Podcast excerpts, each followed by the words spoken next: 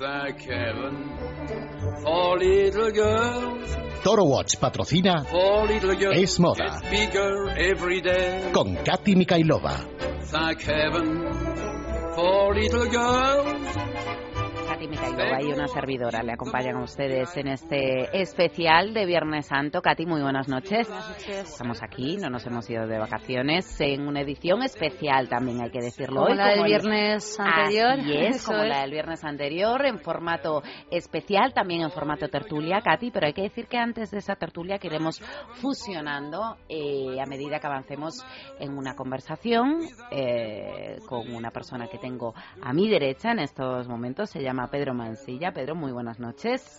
Hola Adriana, buenas noches. Autor eh, de Cazadores de Tendencias, sociólogo de moda, Katy ha traído tu obra, se ha Eso es. publicado hace poquito. Hace nada. Hace una- nada, hace dos Cazadores de Tendencias, ¿no? que desde luego eh, tiene una pinta estupenda. Yo tengo que confesar que, que- que no lo he leído todavía, pero Pedro sí lo voy a leer y quiero que, que lo primero que me lo vendas a mí, y a mí y a todos los oyentes que podemos encontrar en Cazadores de Tendencias. Pues es una guía muy humilde, muy, muy básica para saber quién es quién en la moda española. Mm, Está colocado por orden alfabético, hay 67 nombres y están todos, al menos todos los que yo creo que deben de estar, desde Valenciaga hasta María Barros, pasando por David Delfín, Agata Ruiz de la Prada, o cualquier nombre que se os ocurra. Lo terrible es que ahora se os ocurra uno y yo diga, no, ese no está.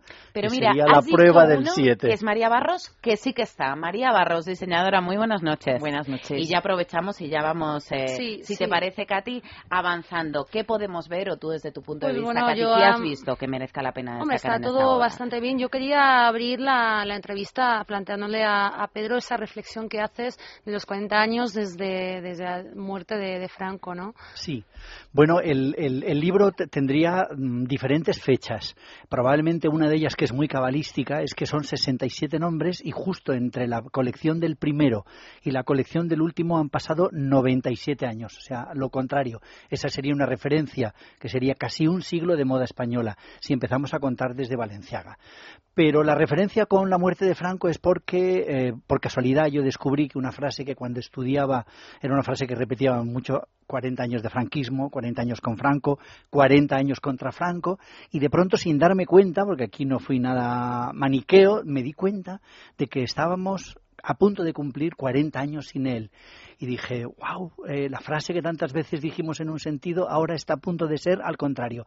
Es como un espejo, como un efecto biselado. Y enseguida me di cuenta de que todo lo que contiene ese libro, o casi todo lo que contiene ese libro, había ocurrido después de su muerte. Es decir, que quitando el caso de Pertegaz, el caso de Valenciaga y el caso de Helio Berhayer, bueno, y dos más, más desconocidos, pero que también tienen más de cinco años de trabajo, el resto, los 65 restantes, son un producto de, de una España eh, nacida o surgida a raíz de la muerte de Franco, no como una relación causa-efecto, sino como una coincidencia. Todo eso ha ocurrido después de 1975. Sí, me gusta mucho el árbol genealógico que realizas con los diseñadores españoles, aludiendo a los abuelos que podrían ser Adolfo Domínguez, Jesús del Pozo, Antonio Miró, una nueva generación de padres que podrían estar entre otros tantos Roberto Berino, Francis Montesinos, Purificación García, Sibila, que es una de las diseñadoras preferidas de María Barros, ¿no es así, verdad? me acuerdo mía, cuando dijiste. mía, y creo que de todos los que estamos en esta mesa. Sí, y Agatha la Prada, Víctor Luquino, etcétera, etcétera. Luego unos hijos, que ahí podría estar de Botailoma, Gesleser, Ailanto, etcétera, etcétera. Y unos nietos, que en ese caso sería María Barros, Juan Dullos, Juan Oliva, Sí. etcétera. Mi duda es, ¿qué aporta a cada una de estas generaciones a, a la moda? O sea, ¿cuál es el rasgo común en cada una de estas? Pues bueno, lo- los, los, los pioneros, que son los que se dedican a la moda a partir de 1975, con una anécdota que yo recojo en el prólogo, y es que también un poco por casualidad, recuerdo que al terminar eh, la Mili, que a mí me tocó hacerla en Barcelona, eh, descubrí que tres diseñadores hicieron una frase muy parecida a la mía. Bueno, yo quería ser diplomático, para eso había estudiado políticas, derecho, sociología, pero al volver de la, de la mili tuve esa duda de, bueno, finalmente, ¿qué voy a hacer? Y en ese momento, tres diseñadores muy importantes de España, uno en Galicia, Adolfo Domínguez, otro en Barcelona, Antonio Miró, y otro en Madrid, Jesús del Pozo, los tres pronuncian esa misma frase. Terminé la mili, no sabía muy bien lo que quería ser y decidí hacerme diseñador de moda. Esa primera generación, yo creo que lo que hizo fue sacar a España de la marca blanca, del anonimato, de fabricar por un mercado muy protegido donde había tal ansia de producto que daba igual lo que pusieses en un escaparate que lo iban a comprar, eh, con una cierta fascinación por lo internacional, por lo francés o por lo italiano, pero gracias a, los márgenes que había en importación mm, casi al alcance de muy poca gente. Entonces lo que hizo esa primera generación fue un poco crear el concepto de marca, crear el concepto de preta-porte español y reclamar un poco las pasarelas, porque ellos son un poco su caballo de batalla. La siguiente generación, que todo eso ya lo tenía, probablemente se encontró con una gran crisis económica, sobre todo auspiciada por uno de nuestros mejores mercados, que era el mercado japonés, con la crisis del 92, y descubrió que no bastaba con ser original y subirse a una pasarela, sino que además había que hacer un producto al que las señoras le daban la vuelta para ver si estaba bien hecho o mal hecho, si era un trapillo, si sacaba pelotillas, eh, y probablemente fueron los que consiguieron que determinadas estructuras de distribución como el corte inglés empezase a creerse medianamente lo de la moda de España. Ya llevábamos más de 10 años de plan de moda. Y la última generación, que son los nietecitos, son aquellos que descubren que hay otra segunda crisis económica a la que se suma otra que era de valores anterior a la económica, que también ya tenía a los diseñadores de moda españoles contra la pared, y se les pide, digamos, un salto más, más todavía otro salto más en el vacío. Y es que no basta con ser diseñador creativo y tener una propuesta original, no basta con subirse una pasarela, no basta con haber hecho bien la prenda, sino que ahora lo que se necesita es tener una cierta canal de distribución de una cierta calidad. Como en España está prácticamente saturado, ahora lo que le piden es que además de todo eso puedas vender internacionalmente. Ahora que dices, Pedro, con, que, con lo de que no basta con subirse a pasarela, podemos abrir el tema del debate. Para eso también tenemos aquí a María Barros, Adolfo Arroyo, fundador del grupo Aiserco, con su marca estrella que es Toro y también a Javier Santa Marta, politólogo, colaborador de Radio de la Casa y también columnista sobre tendencias de Voz Populi diario en red. Ahora que decías efectivamente lo de que no es todo subirse a pasarela, ¿hasta qué punto se rentabiliza realmente el show de la Cibeles o ahora Mercedes-Benz Fashion Week Madrid? María, ¿tu, tu opinión? Que por cierto, antes de nada, déjame felicitarte por tu espectacular desfile, ¿no? Con, inspirado en los años 40, con el jazz, etcétera, que yo además te puse como casi la reina junto a Roberto Berino, ambos gallegos, en mi crónica de libertad digital. Muchas gracias.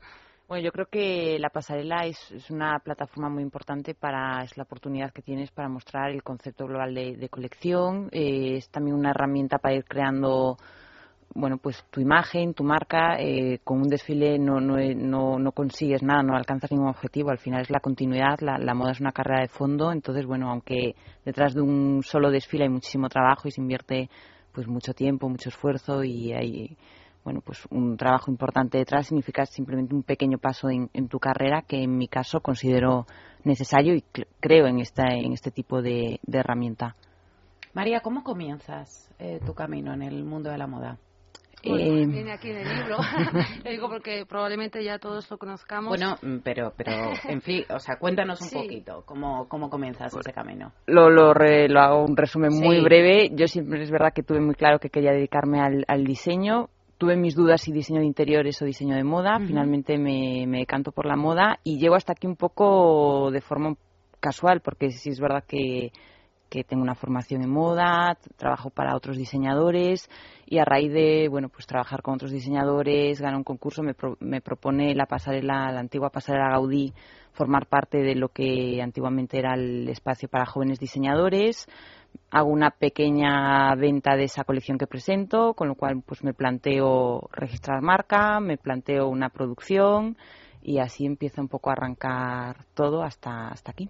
Y, anteriormente, que es también un rasgo muy característico de su generación, es de esos privilegiados españoles que se forman fuera de España, con lo cual ya hablan fluidamente inglés. Es importante italiano, la italiano. Es importante la formación para los jóvenes diseñadores eh, también en estos momentos pues que tienen una, una situación y lo abordábamos también eh, la semana pasada complicada no solo la moda en muchos sectores.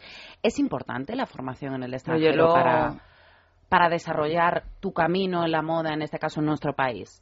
Yo la formación en, moda la considero básica. Yo creo que es una de las cosas que nos diferencia de esa primera generación que hablaba Pedro, que ellos no tenían esa oportunidad porque no existía. Eran abogados como Ángeles Lesser. Exacto, pero que yo lo he vivido un poco. Yo cuando digo en casa quiero estudiar diseño de moda, mi madre dice, pues vámonos al Ministerio de Cultura a ver pues esto es una carrera, no es una carrera donde se puede estudiar.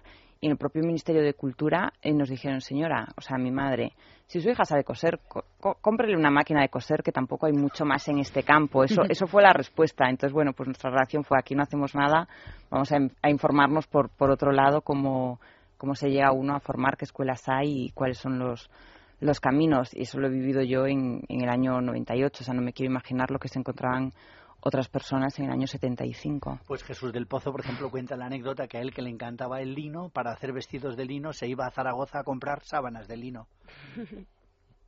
Para que veamos las, las efectivamente el análisis de las situaciones. Javier Santa Marta, eh, ¿qué opinión puedes dar tú al respecto?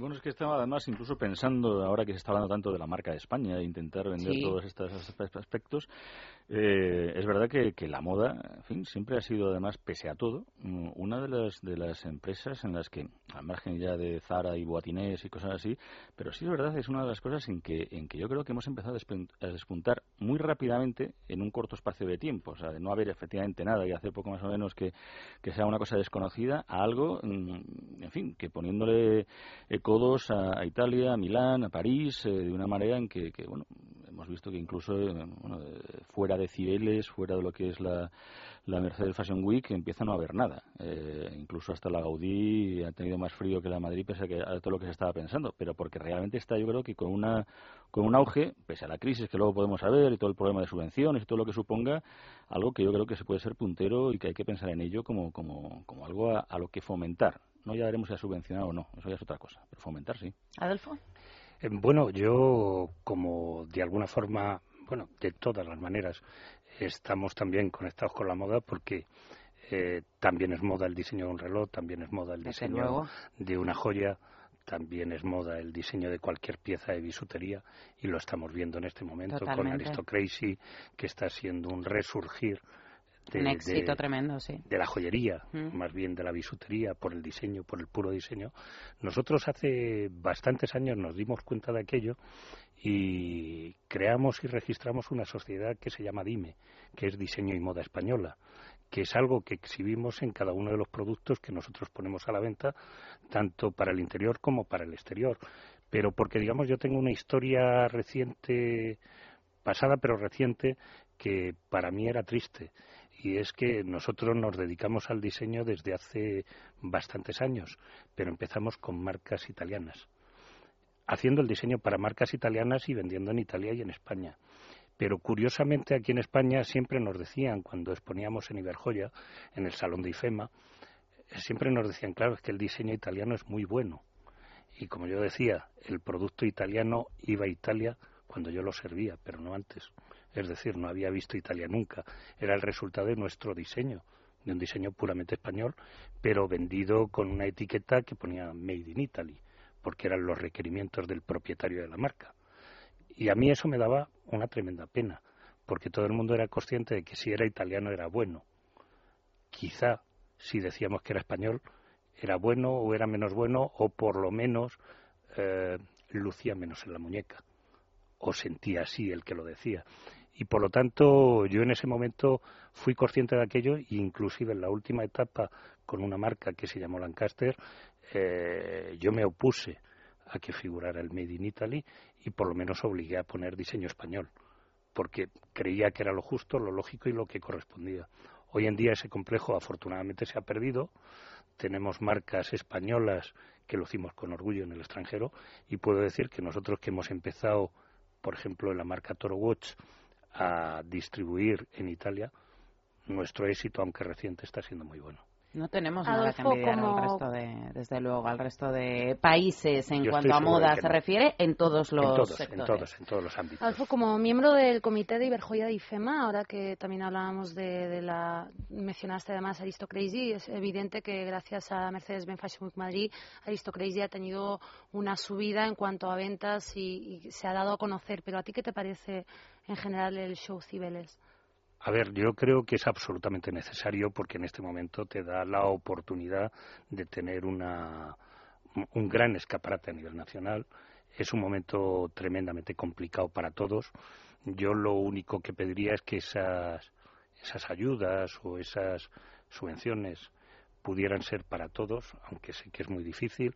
Yo más que subvenciones no hablaría nunca de subvenciones, sino hablaría de estímulos, de algo, de algo que verdaderamente aunque hubiera que devolverlo, sí ayudara, porque hay muchos de los joyeros que se han quedado en el camino, hay muchos fabricantes y muchas marcas que se han quedado en el camino por no poder tener ese escaparate, por no poderlo pagar por su situación y no solamente en eh, la moda es, como he dicho hace un momento, eh, cibeles o la ropa, sino que es todo lo demás también.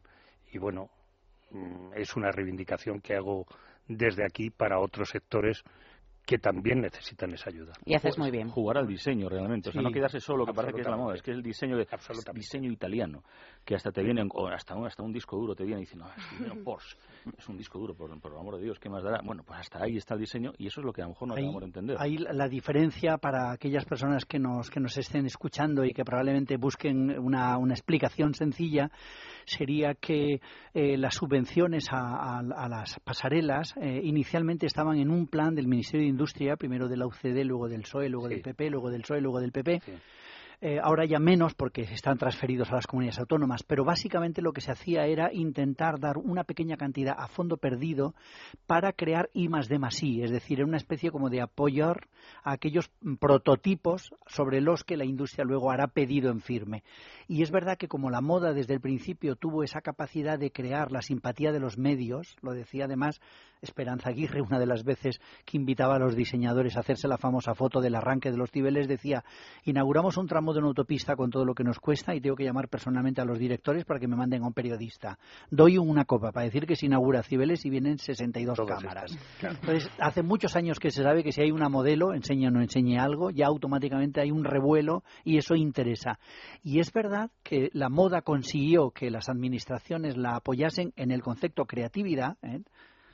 Justo por ese componente. Y lamentablemente los otros elementos que tienen diseño y que también están relacionados con la moda, como puede ser la perfumería, o como puede ser la bisutería y la joyería, o como puede ser la zapatería, que son además muy importantes, especialmente la zapatería como sector, si no fuese por Inditex, sería superior al de la moda en IFEMA no han conseguido, eh, digamos, que los políticos destinen una pequeña parte, tampoco hay que asustarse, es una pequeña parte, para justamente potenciar esa creatividad con respecto a lo que es la producción dura, ¿no? Dura y madura.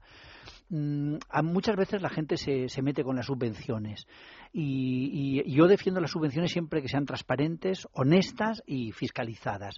Sobre todo en un país como este que creo que está eh, subvencionado hasta el fútbol, que es el único negocio que da dinero, pues resulta que también está subvencionado.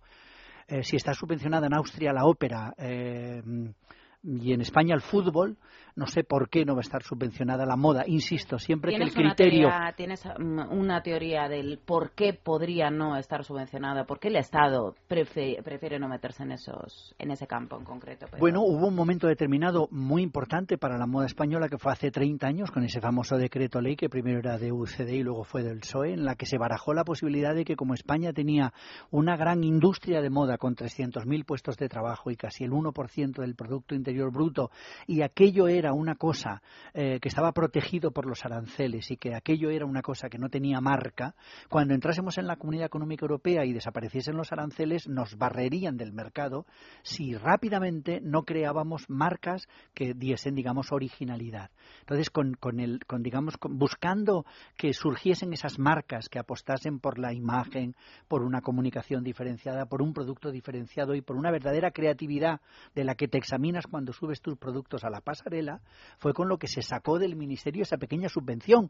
Pero insisto, como la hay al aceite de oliva, sobre todo si quieres hacer un aceite de oliva eh, de una determinada altitud, de un determinado acidez, de un o sea, todo lo que es, por decirlo de alguna manera, especial, debería de ser protegido en Europa todo lo que es especial. Javier, me parece que quieres decir algo, ¿verdad? Es que no lo sé, estoy, venía a pensar, sí, es que estamos muy acostumbrados a, a la subvención o a, que a lo mejor hay que fomentar y a lo mejor no de una manera positiva, sino negativa. Eh, negativa me refiero, mm, a lo mejor no hay que dar tantos eh, problemas de aranceles, de impuestos, que, la, que para crear cualquier empresa no haya tanto problema, eh, tantas trabas, tantos aspectos burocráticos, que en otros países en dos días contas una empresa, empiezas a conseguir capital privado, puedes desgravar eso, esa, esa gente que te está ayudando, también de una manera clara y transparente. Aquí no, aquí tendemos más bien a que dicen, sí, mediante una auditoría, el Tribunal de Cuentas, pero es que al Tribunal de Cuentas al final te puede ir cualquier subvención por absurda que sea. Dicen, oye, usted, transparencia pura. ya, pero es que esto no se tiene que haber subvencionado en la vida.